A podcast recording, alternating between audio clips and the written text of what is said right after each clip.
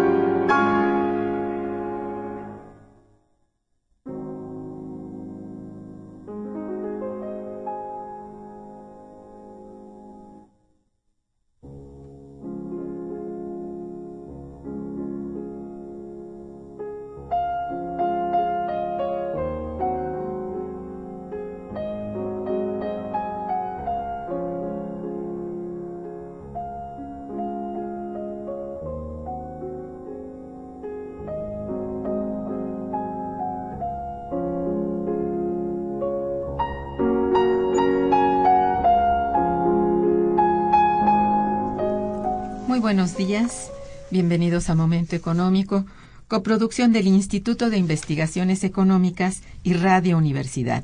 Les saluda Irma Manrique, investigadora del Instituto de Investigaciones Económicas, hoy jueves 8 de octubre de 2015. El tema que abordaremos el día de hoy es búsqueda y alternativas para el desarrollo económico. Y para ello contamos con la valiosa presencia de el maestro Emilio Romero Polanco. Buenos días, Emilio. Buenos días. Y de la doctora Jessica Mariela Tolentino Martínez. Buenos días, Jessy. Buenos días, doctora. El teléfono en el estudio es 55 36 89 89 con dos líneas.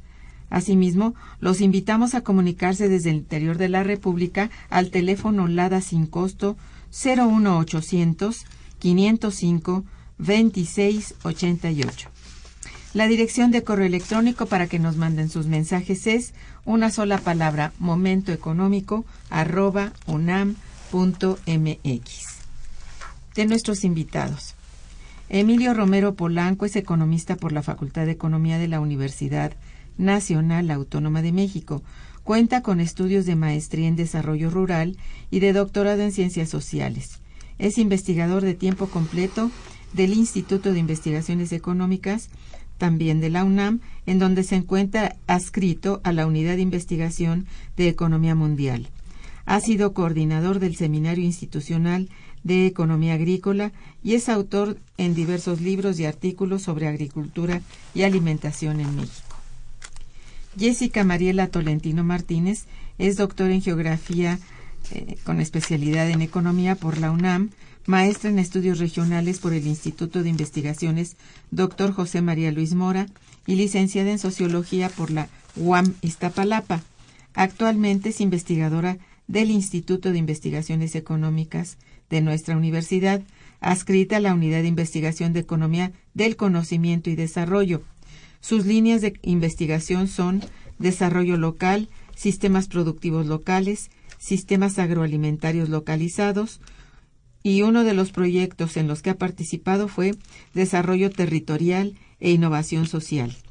El sistema agroalimentario local del arroz de Morelos es profesora de la Facultad de Filosofía y Letras de la UNAM.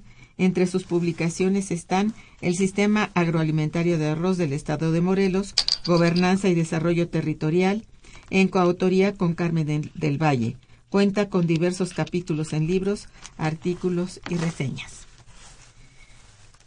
Del 13 al 15 de octubre de 2015 tendrá lugar en el auditorio Ricardo Torres Gaitán de nuestro Instituto de Investigaciones Económicas el 35 Seminario de Economía Agrícola, el cual tiene como tema central reflexiones sobre seguridad alimentaria, búsqueda y alternativas para el desarrollo en México. El día de hoy tenemos el agrado de contar con dos de sus coordinadores y a quienes ya he dado la bienvenida. Eh, y les pregunto, ¿cuál es el objetivo central del seminario, Jessica? Sí, bueno, tenemos en esta ocasión cuatro objetivos centrales, los cuales son, primero, analizar las condiciones que guarda la disponibilidad y la accesibilidad de los alimentos en México, así como ver sus efectos en la seguridad alimentaria. También nos interesa discutir los factores externos que están condicionando la seguridad alimentaria en México y que nos permiten explicar las asimetrías regionales.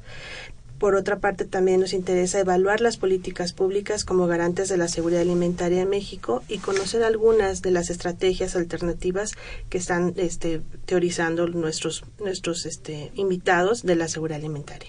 Muy bien. Eh, ¿Qué temas principales van a desarrollar? Bueno, vamos a desarrollar tres temas principales.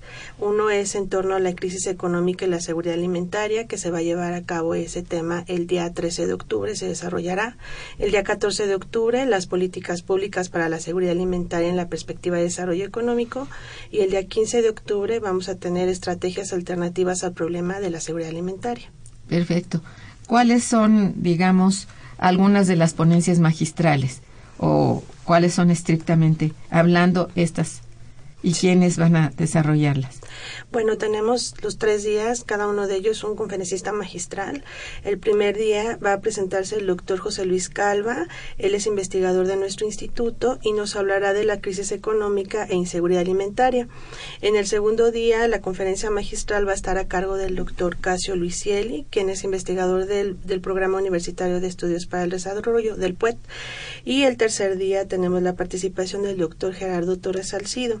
Él es investigador del Centro de Investigaciones sobre América Latina y nos va a impartir la conferencia Estrategias Alternativas al Problema de la Seguridad Alimentaria. Muy bien, pues digamos aquí sería muy pertinente, este, mm, Emilio, si, si nos hablas de qué es exactamente la seguridad alimentaria en México y, y si se cuenta con seguridad alimentaria. Bueno, en esta materia, eh, no solo en el país, sino a nivel mundial, está eh, definida la seguridad alimentaria en términos muy llanos como aquel tipo de estrategias que garanticen el acceso eh, en cantidad y calidad de alimentos necesario para una vida sana de la población. Eh, en nuestro país la seguridad alimentaria eh, está cuestionada eh, por factores sobre todo pobreza. Hoy amanecimos con la noticia en los periódicos que, que los mexicanos conforman un tercio de todos los pobres extremos de América Latina. Eh, si en este país hay 60 millones de población eh, en niveles de pobreza y 22 millones en situaciones de extrema pobreza, bueno, eh, una de las consecuencias sociales es la incapacidad de estos numerosos contingentes de compatriotas de poder garantizar ellos y sus familias el tener un acceso a la canasta básica de alimentos. Entonces, eso ya da cuenta de la magnitud del problema alimentario que enfrenta nuestro país. Entonces, de hecho, es difícil decir qué grado de seguridad alimentaria tiene en este momento México. Eh, otro elemento sería el grado de dependencia alimentaria.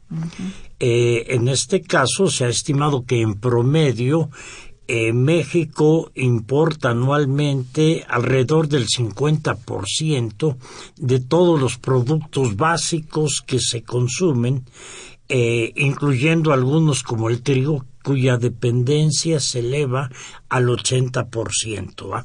Esto eh, es particularmente inquietante en un contexto internacional caracterizado por la llamada crisis global de alimentos, eh, por eh, las tendencias al alza del precio de muchos de estos alimentos o por coyunturas como son las devaluaciones que automáticamente encarecen el precio eh, de los alimentos que consume nuestro país. Entonces tenemos por un lado el problema de la pobreza, eh, que no garantiza un acceso equitativo al consumo de alimentos y por otro la vulnerabilidad externa he dado los altos índices de dependencia alimentaria en que se encuentra nuestro país. Ciertamente. Y bueno, dado que también muchos de estos alimentos, granos básicos, etcétera, son de cotización internacional, es decir, se han convertido en commodities, esto es precisamente uno de los elementos que dan al traste con cualquier seguridad alimentaria, máxime si no se produce el mínimo para el consumo interno como ya mencionabas acerca del trigo y ahora creo que también con relación al maíz. Así Entonces es. es muy duro tener este panorama y pensar que la seguridad alimentaria en el país es bastante abajo, digamos, del promedio. Supongo yo que hay un, una medida, un indicador, y estamos por abajo de un promedio. Y eso es, pues, mm, no grato y en cierto momento hasta alarmante. En momentos de crisis como el, el reciente, pues estamos un poco eh, preocupados por ello, ¿no? Vamos a hacer una breve pausa musical y regresaremos. Quédense con nosotros.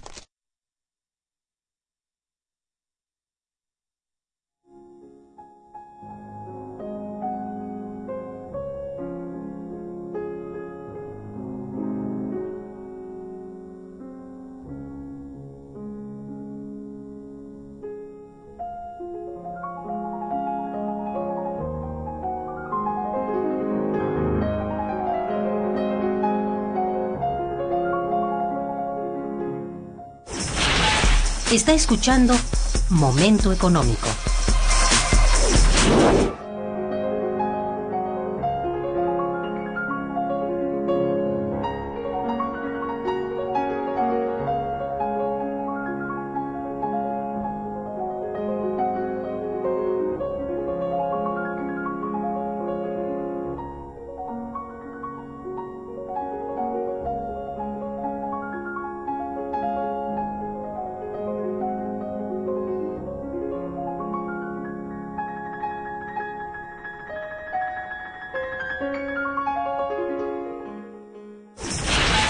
El teléfono en cabina 55 36 89 89.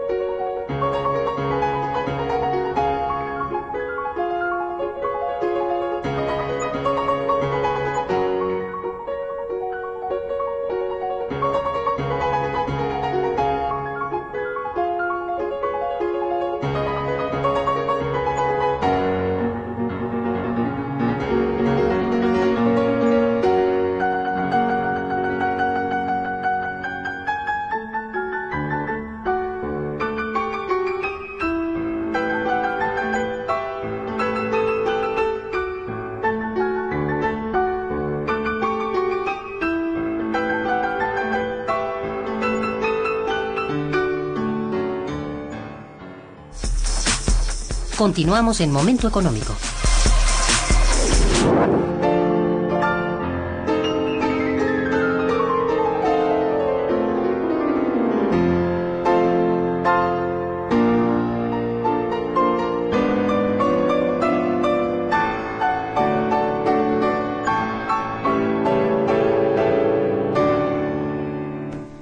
Bueno, ya nos referíamos pues hace un momento acerca precisamente de los productos, eh, digamos, más escasos que en determinado momento llevan al país a ser dependiente de la importación de los mismos. Y yo no sé si pudieras ampliar un poco más acerca de estos alimentos que de los cuales dependemos de la importación y pues no solamente por cantidad sino porque realmente el país no no cuenta con suficiente producción de los mismos o ha tenido problemas en cierto modo quizá por tormentas o todo lo que puede ser de, de tipo natural que haya atacado en cierto momento la, la producción o el cultivo, lo que sea, ¿no? ¿Cómo qué productos? Este, bueno, eh, particularmente en el caso que yo trabajo, que es el caso del arroz, eh, desafortunadamente ya de acuerdo a cálculos que se hicieron para este año, a finales de este año vamos a estar importando el 84% para satisfacer el ah. consumo interno. Entonces, esta situación es mucho, es muy grave, se ha ido agudizando y de ser así, de continuar esta, esta tendencia, pues el panorama es realmente muy desastroso para los productores, para los arroceros.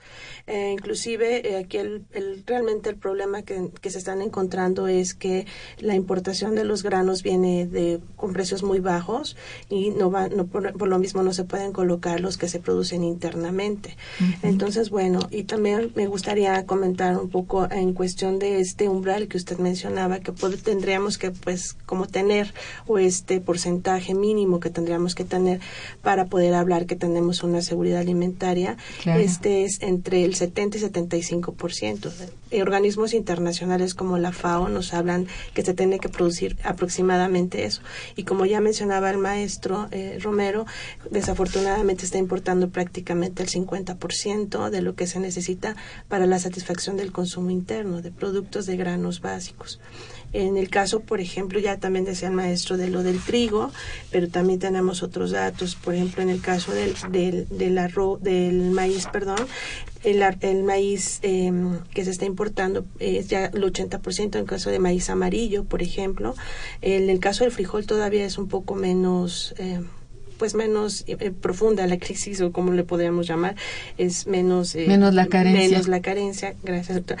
Este es menos porque es aproximadamente 18 19% entonces bueno a final de cuentas que también forman parte de nuestros productos eh, de consumo básicos cuáles serían entonces los alimentos en los cuales México descansa la llamada seguridad alimentaria, independientemente de los manejos que se den en materia económica o comercial. Sí. Bueno, eh,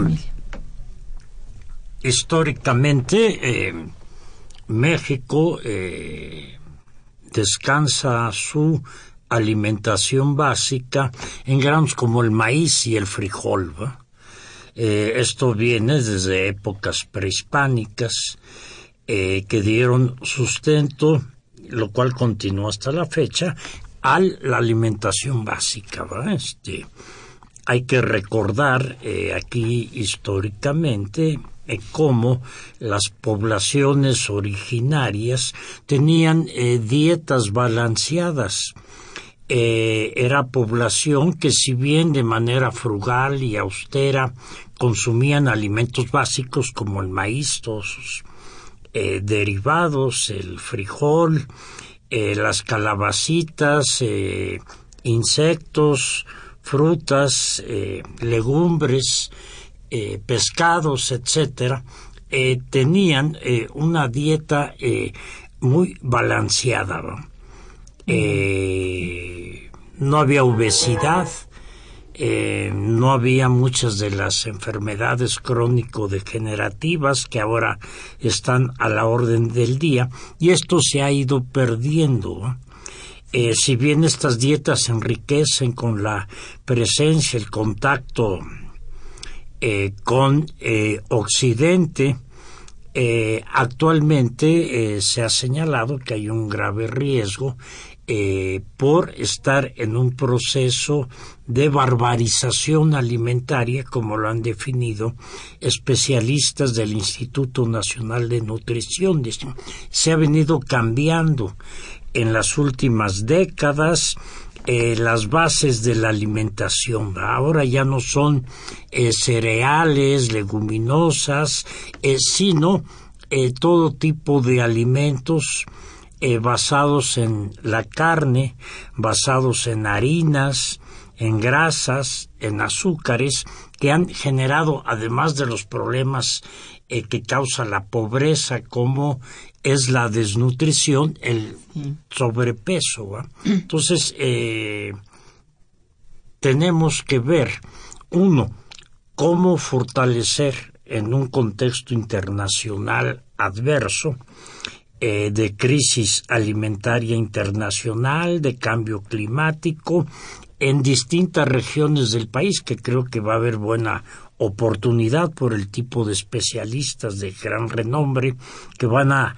tratar sobre estos temas, cómo fortalecer las bases internas de la agricultura que permitan a nuestro país hacer frente a este tipo de retos en alimentos básicos, pero también cómo fomentar una cultura, una educación alimentaria, una legislación que evite la proliferación de alimentos chatarra, eh, de todo tipo de dulces, refrescos, golosinas eh, que están eh, generando que ahí sí destaque nuestro país a nivel mundial como un país en donde sobre todo a nivel infantil, ocupa el primero o segundo lugar de obesidad entre nuestros niños.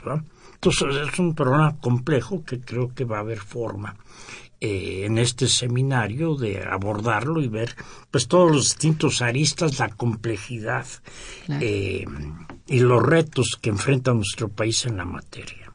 Eso es muy importante. Creo que va a tener un gran, una gran aceptación. Hay mucha expectación por oír qué es lo que se puede hacer, cómo están las cosas. Eh, bueno, creo que es muy importante el seminario, muy oportuno. Eh, ¿Cuáles son las regiones de nuestro país con mayor producción de alimentos que constituyen, de hecho, la riqueza alimentaria? Aunque no se logre realmente, pero ¿cuáles son las regiones que todavía producen? Pues eh, afortunadamente, como todos sabemos, pues nuestro país cuenta con condiciones fisiográficas y climáticas, pues que todavía permiten la siembra y la cosecha de una gran variedad de productos de excelente calidad. En las ocho regiones eh, tenemos algunos estados que son los que están, pues como resaltando en la cuestión de la producción. Eh, por ejemplo, en la región noreste, Sonora, Baja California Norte y Baja California Sur, bueno, pues siembran por ejemplo, la vid, trigo, alfalfa, avena, cebada, este, particularmente hortalizas, que es en el caso de Sinaloa. Desafortunadamente, bueno, pues ha también obedecido a una cuestión de una reconversión del cultivo, porque bueno, antes era, por ejemplo, uno de los mayores productores de arroz en este caso, y ahora pues ya lo ha, este, ha cambiado, ha reconvertido el cultivo hacia hortalizas, frutas y legumbres para la exportación. Por ejemplo, también en el caso de lo que es la región centro, en el caso de Morelos, Estado de México, México, Puebla y Tlaxcala, pues todavía tienen alguna predominancia lo que es el maíz, el frijol, arroz, hortalizas, este, alfalfa. Estas serían, por ejemplo, algunas de las que podríamos mencionar. Pero este, hay esa, como dices, esa conversión que ha habido de, de cultivos ha afectado duramente el, no solamente la seguridad alimentaria, hasta las costumbres en, en la dieta alimentaria, sino también esa carencia viene de haber sembrado en lugar de granos para la alimentación humana, que son más bien ahora para animales.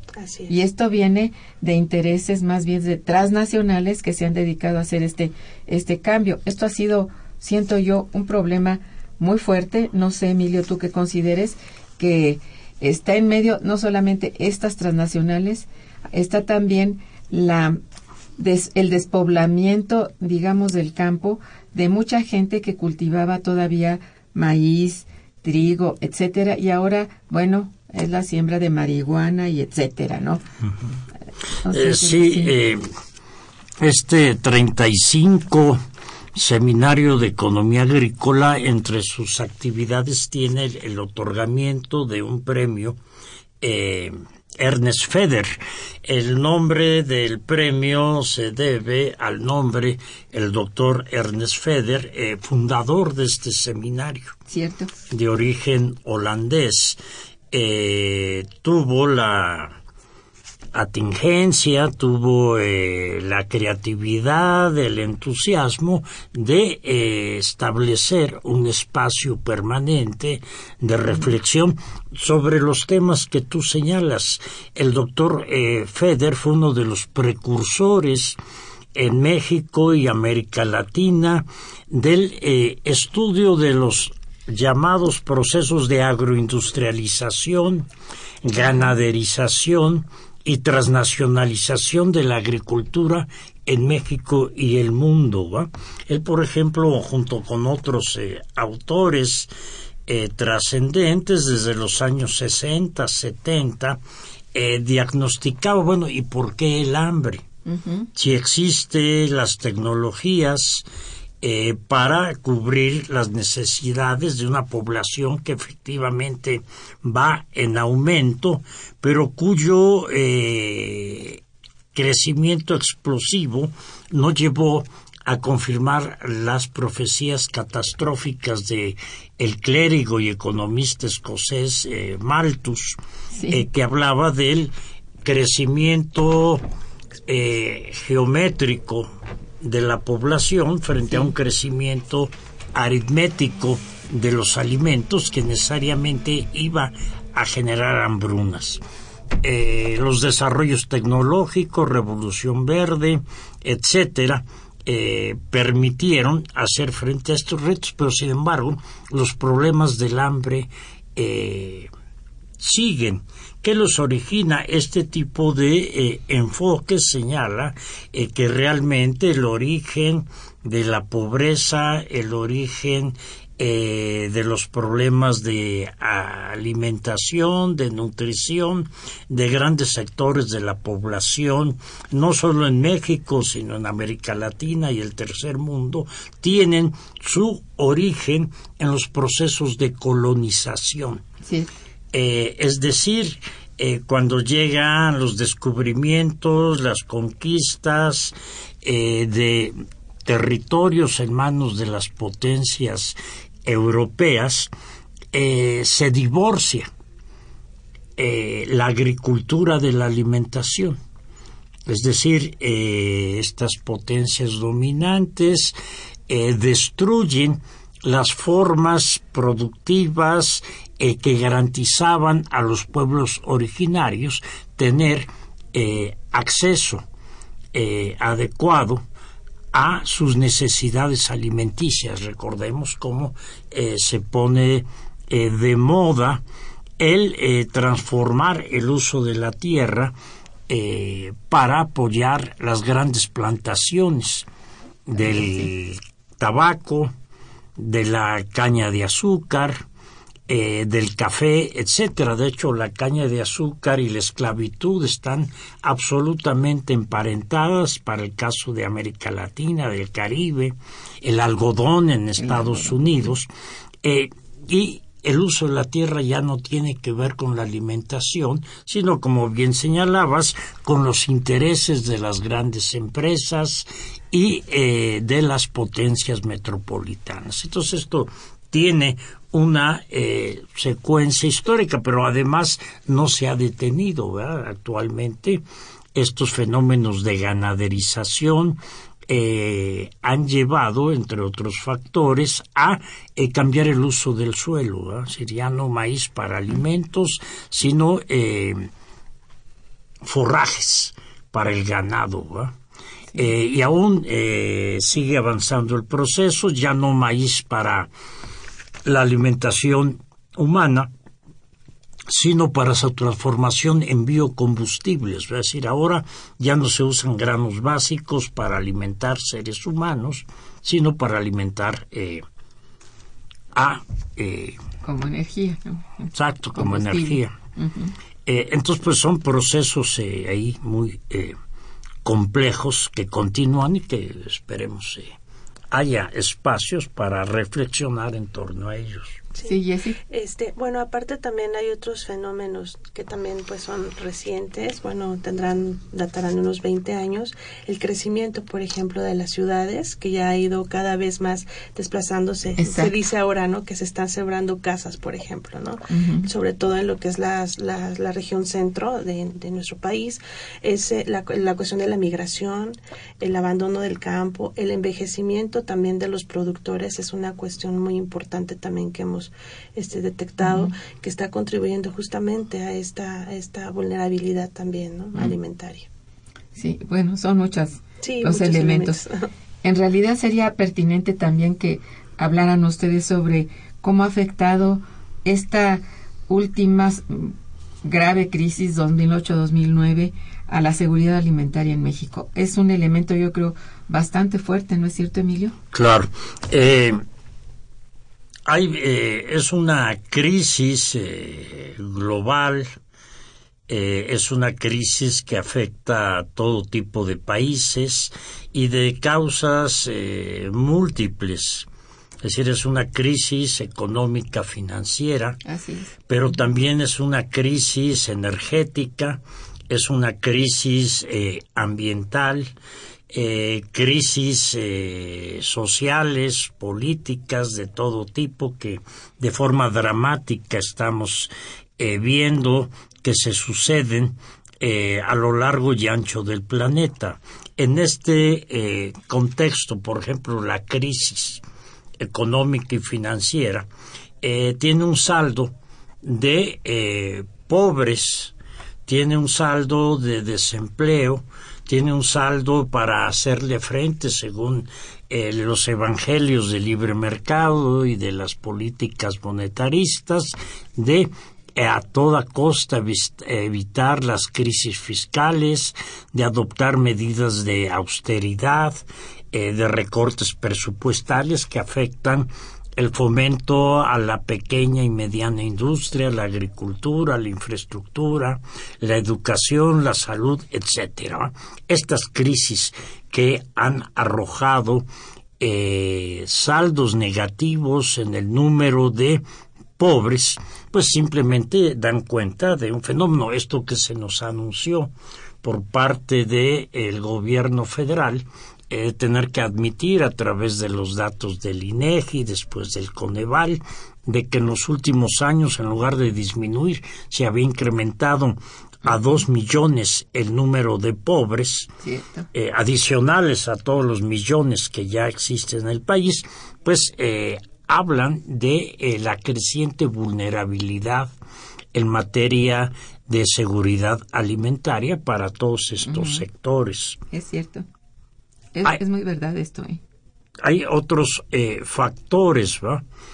Eh, esta crisis crea un caldo de cultivo para, por ejemplo, lo que señalabas, la proliferación en el campo del narcotráfico, de los cultivos de estupefacientes, como única alternativa que en ocasiones tienen los campesinos pobres eh, para poder eh, salir adelante.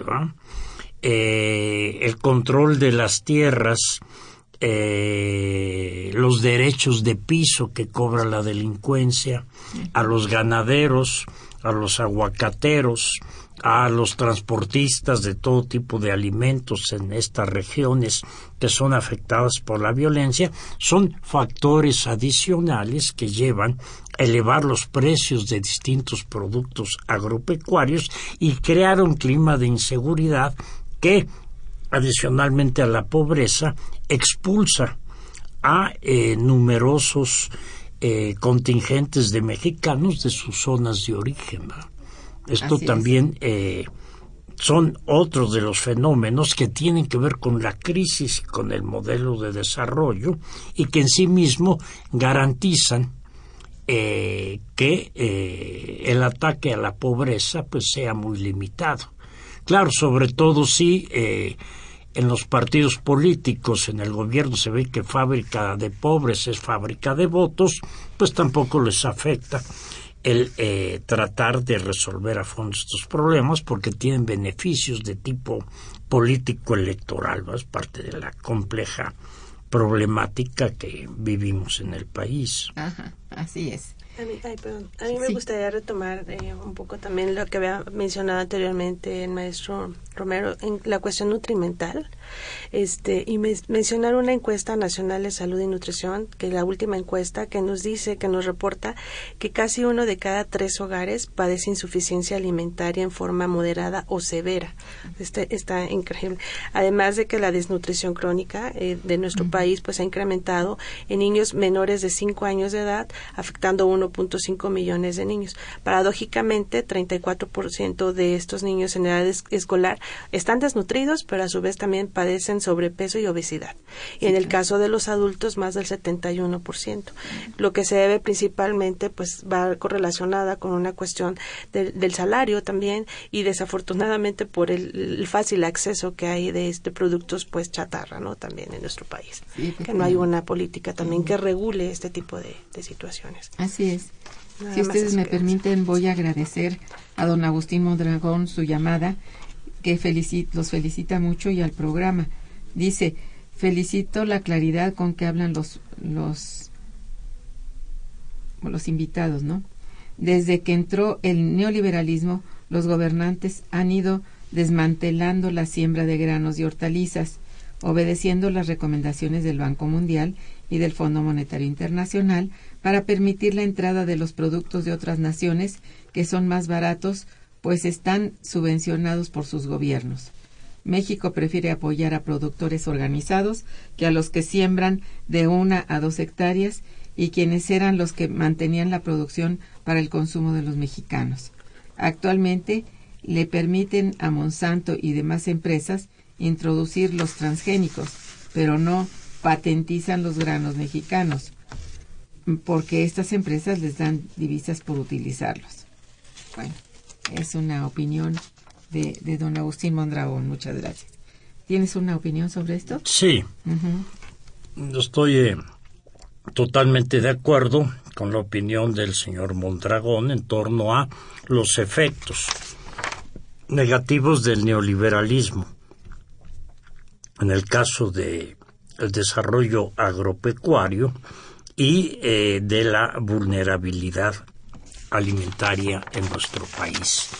Eh, hay un problema, es que eh, atrás del discurso del neoliberalismo, del libre mercado, había trampas. Decir, señores, es que es obsoleto, eh, es anticuado, es premoderno, ahorita dirían es populista, como algo de pésimo gusto, apoyar a los productores campesinos tradicionales, a los minifundistas, a los productores sobre cuyas espaldas tradicionalmente recaía, sobre todo en maíz y en frijol decir, eh, eso es obsoleto, busquemos y aprovechemos las condiciones internacionales. Para eso la firma del Tratado de Libre Comercio. Eh, estamos en un mundo en donde las nuevas tecnologías garantizan mm, casi de aquí a la a perpetuidad la generación de grandes excedentes de productos alimenticios básicos eh, a precios muy accesibles. Entonces, en lugar de eh, producir caro en México, compremos barato en el exterior, ¿va? Eh, la seguridad, la seguridad alimentaria ahora ya no va a descansar en la autosuficiencia local alimentaria como si ocurría en hasta los años 70 del siglo pasado, sino en la creciente dependencia. Es una seguridad basada en la dependencia de alimentos, aprovechando una coyuntura eh, que se creía que llegó para quedarse, de precios baratos, de gran accesibilidad eh, en el mercado y además México con precios del petróleo al alza que les permitía nos permite tener liquidez, divisas para acceder a estos productos. Entonces, eh, se adoptaron este tipo de políticas eh, con los saldos que explotan en el 2007-2008 cuando estalla la crisis global de alimentos, crisis global de alimentos que destruye todas las expectativas que a nivel no solo nacional sino internacional se habían dado los gobiernos y los organismos internacionales como la ONU de eh, atacar la pobreza y de atacar la inseguridad alimentaria. De 800 sube a mil millones de personas en el mundo con problemas eh, de acceso a los alimentos. En este contexto, eh, incluso organizaciones que han fomentado la globalización, el neoliberalismo, eh, la especialización en torno a, productos eh, destinados a la agroexportación en demérito de la producción de alimentos básicos a nivel local en países como los nuestros, aconsejan la necesidad urgente en países sobre todo con graves niveles de dependencia. Se considera que más del 20% máximo 25 de dependencia eh, ya es eh, una situación de focos rojos. Aquí hemos visto que está en promedio en el doble y en ciertos productos eh, tipo el trigo, tipo el arroz y otros muchos situaciones verdaderamente alarmantes. Habría que revisar las políticas de fomento agropecuario. Eso de dientes para afuera. Eh, pues se hace de alguna manera. Sí, se, acepta. Sí. Pero eh, hay que ver todo tipo de denuncias, sobre todo de los productores, que dicen que se mantienen por un lado los tijeretazos presupuestales que están afectando al campo y por otro lado dicen de todas maneras los recursos escasos que se eh, que fluyen al sector agropecuario caen en las manos de los productores eh, organizados empresarialmente, muchos de los cuales su objetivo sigue siendo la agroexportación y no la producción local de alimentos. Entonces, mientras no revisemos, como bien eh, nos indica nuestro nuestro amigo Mondragón, Mondragón eh, esta política, pues es difícil esperar un cambio sustancial de expectativas en sentido positivo en materia de seguridad alimentaria. ¿Qué, políticas entonces creen ustedes que haya que este, implementar, digamos, actualmente para la salvaguarda de la seguridad alimentaria? ¿Cuál sería el paso primero? Jessica. Bueno, yo eh, considero que deberíamos se debe de brindar una mayor eh, oportunidad o un mayor espacio para la participación sobre todo de la sociedad civil y de productores también, por supuesto, en la construcción de políticas y de programas alimentarios que realmente pues estimulen la producción pues de granos básicos como el maíz, el frijol, que pues son tan fundamentales en la dieta de los mexicanos. En este sentido, eh, considero que se debe estimular la gobernanza justamente de los sistemas productivos locales, aprovechando las particularidades tanto socioterritoriales como este, productivas y organizativas en torno a los alimentos en los diversos territorios. O sea, remitirnos a los alimentos locales, ver eh, todo lo que está girando en torno a ellos. Y justamente quisiera mencionar que este tema es uno de los que va a ser abordado eh, por, los, por varios de los participantes del seminario, particularmente los que van a estar en la mesa 3, que sería eh, el último día, que es el día 15 de octubre, que es cuando van a, a presentar estrategias alternativas al problema de la seguridad alimentaria. Entonces van, van justamente enfocados a ver, a ver las particularidades de lo local, cómo aprovecharlas para poder, este, pues un poco em, disminuir esta, esta situación tan, tan grave de la seguridad alimentaria. Muy bien, pero a ver, este, hay otro elemento muy importante aquí. ¿Cuáles son los estragos más severos que ha causado el cambio climático a la seguridad alimentaria? Todo lo que ya venimos padeciendo el cambio climático. Sí. Sí. Sí. sí eh, bueno, realmente eh, frente a la postura tradicional de los economistas que todo lo reducen al PIB, Producto Interno Bruto, eh, la producción de bienes y servicios que año tras año genera un país como indicador básico para ver la solidez la sustentabilidad de una economía.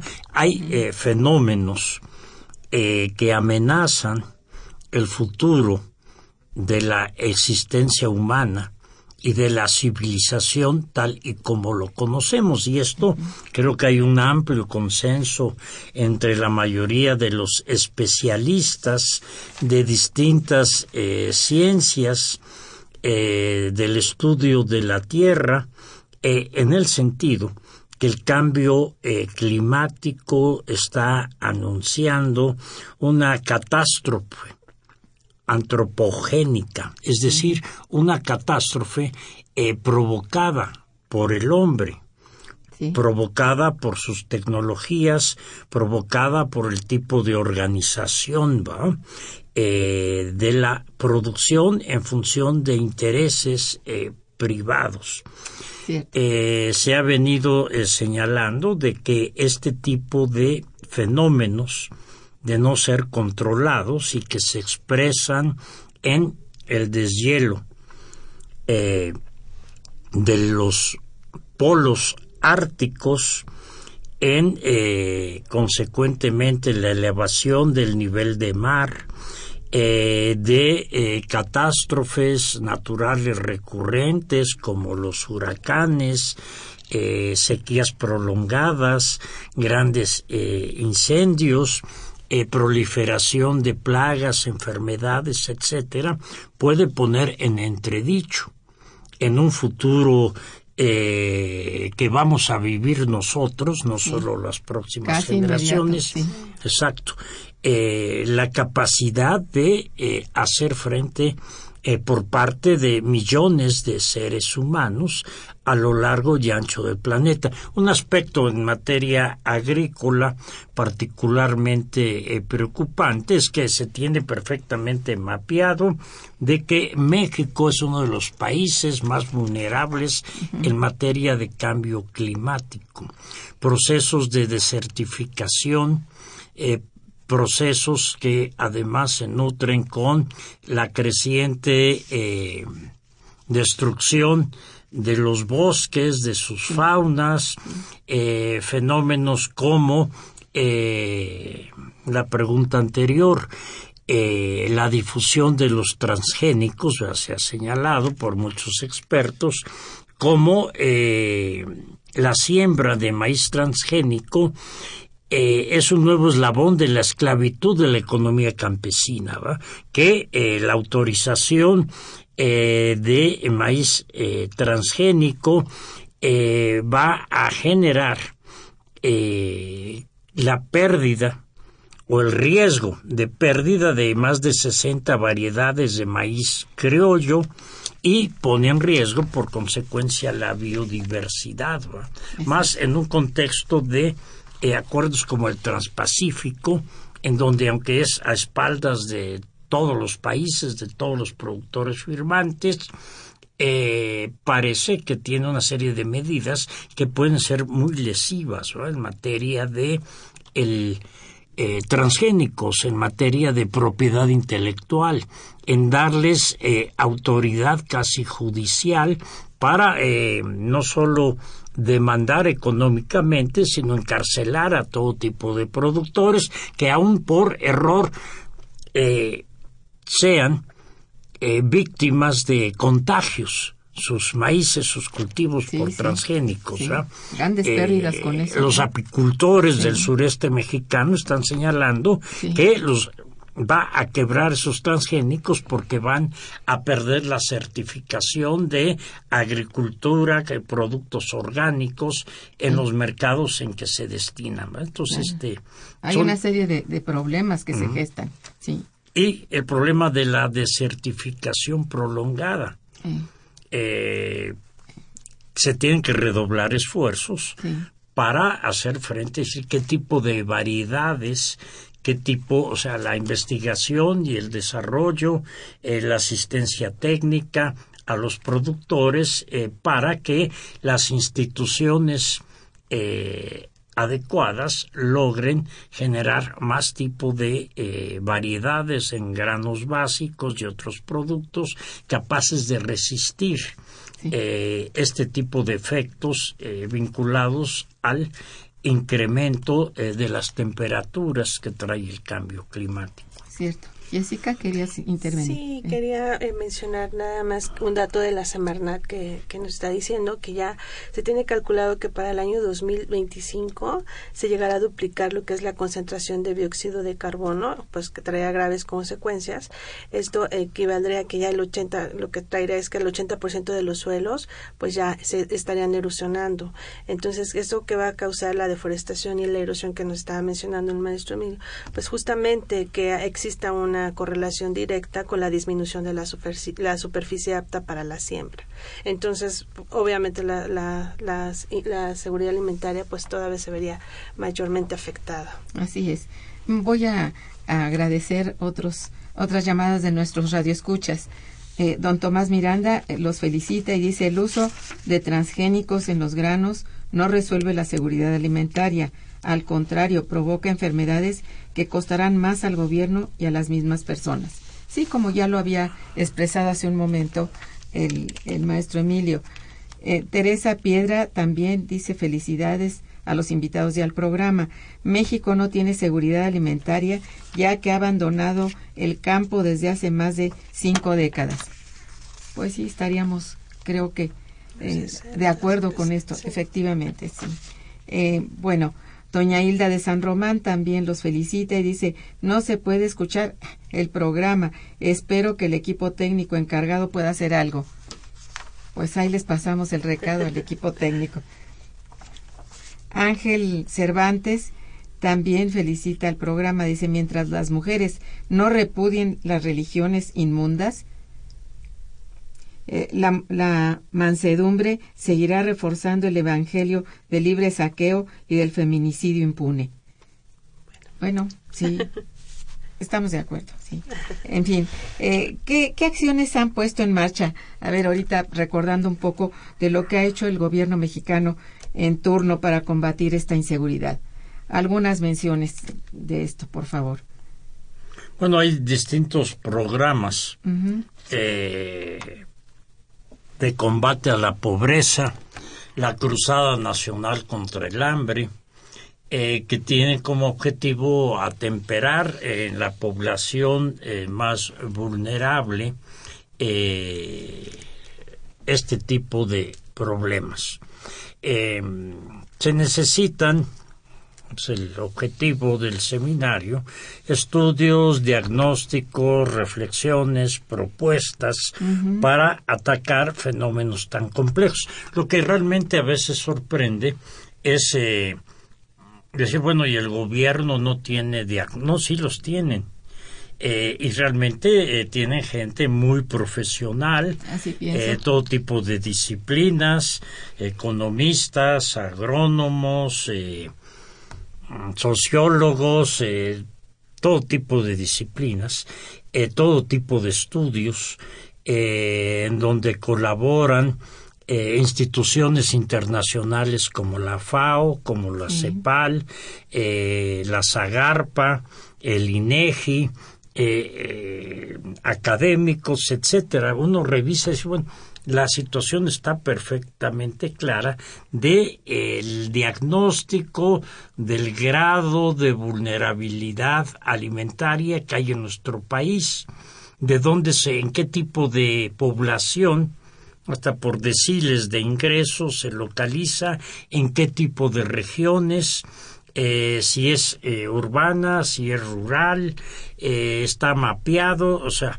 y, y entonces, ¿por qué? Eso si está perfectamente claro los diagnósticos, eh, el tipo de políticas eh, fracasan, ¿va? Eh, porque desgraciadamente siento yo que es lo que se olvida en todos estos diagnósticos. Oigan, el problema es el modelo de desarrollo que se ha adoptado en el país, al menos desde los años 80, y que no ha logrado crecimiento eh, no ha logrado eh, mejoras en el poder adquisitivo de la población y sí por el contrario ha permitido una acumulación, una desigualdad en el reparto de la riqueza eh, de las más altas que existen en el mundo. Ahí están los estudios de Oxfam, sobre la desigualdad en México, están los estudios del Coneval sobre el avance de la pobreza, entre otros, que sean lo que falla es el modelo. Mientras ese modelo eh, a propósito de la pregunta anterior, realmente el tipo de religión el tipo de eh, peligros que enfrenta el mundo en nuestro país son los de el evangelio del libre mercado. Mientras esto no se revise, no solo las mujeres, también los hombres, seguiremos padeciendo.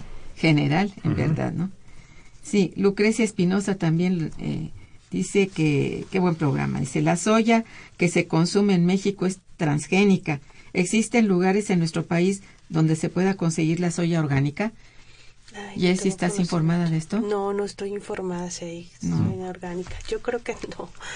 No debe de haber. Ah, qué lástima, ¿no? Sí, Porque hay no. gente que es fan de la, de la Claro. soya y sí, bueno, que no sea transgénica al menos, ¿no? Ahí Octavio lo que se debe, perdón, exigir a las autoridades, eh, así como ahora ponen caducidad de alimentos también el contenido y si son orgánicos son transgénicos Ah, sí, para que la gente claro. pueda optar por comprar o no ese tipo de productos. Efectivamente. Aquí eh, un, uno de los radioescuchas, el señor Octavio Rivera López, dice, ¿pueden repetir las fechas del seminario y cómo podemos inscribirnos? A ¿Cómo ver, no? Jessy. Sí, claro que sí. Bueno, las fechas del seminario son los días 13, la próxima semana ya, el día 13, 14 y 15 de octubre, y van a tener lugar en el auditorio Ricardo Torres Gaitán de nuestro Instituto de Investigaciones Económicas. La, el, el primer día, que es el día martes, vamos a tener la inauguración a las 9.30 de la mañana y la, conferencia, la primera conferencia magistral a las 10 de la mañana. Los otros días vamos a comenzar de 10 de la mañana y vamos a terminar el evento a las 3 de la tarde.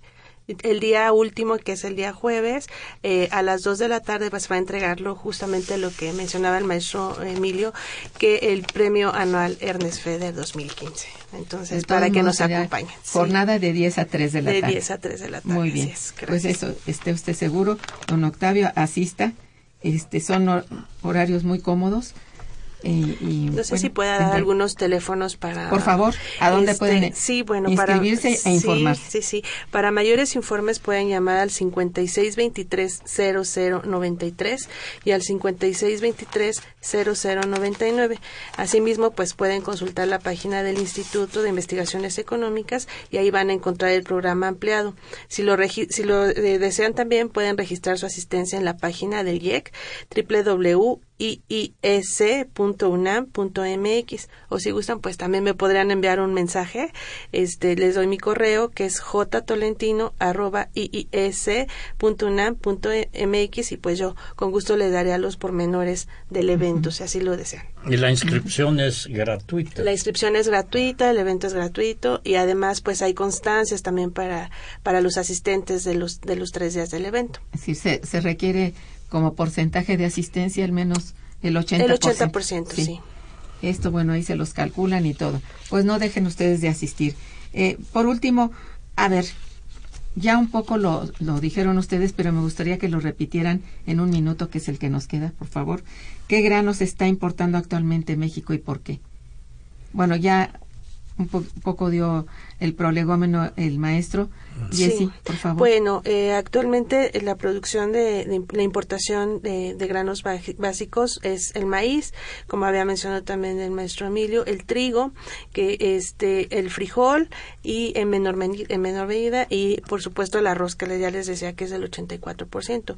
Qué Eh, sí, eh, que va a ser para finales de este año. Desafortunadamente esta disminución de la producción de granos, por ejemplo en el caso del arroz, se correlaciona directamente, como le decía, con los precios y ya no importa en estos casos, inclusive que tengan un excelente producto, como es el caso del arroz, que consiguieron la denominación de origen. Tenemos de lo- el mejor arroz eh, a nivel nacional, sé. inclusive a nivel mundial. Ujú. este mu- Una producción eh, eh, excelente, el mejor arroz, mejor calidad, y pues ya este tipo de, Es de poco cosas. rentable. Sí, es, es poco rentable, pero desafortunadamente a la gente también que les interesa estos productos que hasta son artesanos, los podemos decir que son artesanos del campo, este pues también, aunque tienen ellos ganas de continuar con los cultivos, pues ya no, no por, lo eso, están. por eso digo yo, ya no es costeable. Sí, ya. Lástima porque sería Sí. Muy deseable el Sí. estímulo por parte del gobierno para este tipo de productores, ¿verdad? Me gustaría eh, re- retomar un poco lo de la pregunta del ay, de maestro Román. ya, ya no hay tiempo. A ver. Este nada más para mencionar que justamente vamos a tener una especialista que es la doctora Ileana Yashis, que nos va a hablar de, de las reflexiones sobre el diseño y los primeros resultados de la Cruzada Nacional contra el Hambre. Entonces, como les decía, va a estar, este, vamos a tener gente eh, muy consolidada en, Sí, en muy talentosa y muy estudiosa Sí. y gran investigación sobre este tipo de producción. Sí. Bien, pues les agradezco mucho su presencia, les deseo muchas, eh, mucha, mucho éxito y, Gracias. y les doy las felicitaciones por el programa que ha sido muy muy rico en, en conocimiento. Gracias a todos nuestros radioescuchas por su interés y su participación. Gracias por la invitación. Muchas gracias. muchas, muchas gracias. Nuestra obligación. Este, y bien, pues gracias a los controles técnicos, en donde estuvo Socorro Montes, la colaboración en la producción de Araceli Martínez, la producción y realización de Santiago Hernández, la coordinadora de conductora, una servidora, Irma Manrique, les desea muy buen día, pero mejor fin de semana. Gracias.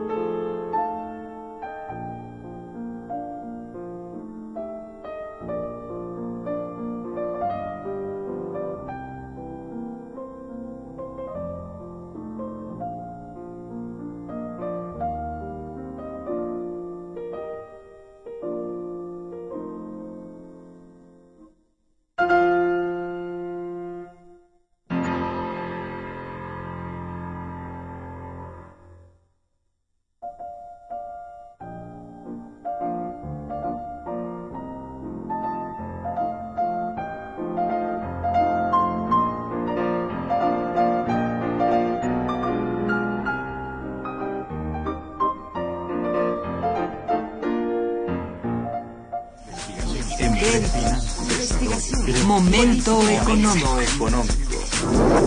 Radio UNAM y el Instituto de Investigaciones Económicas presentó Momento económico. Momento económico.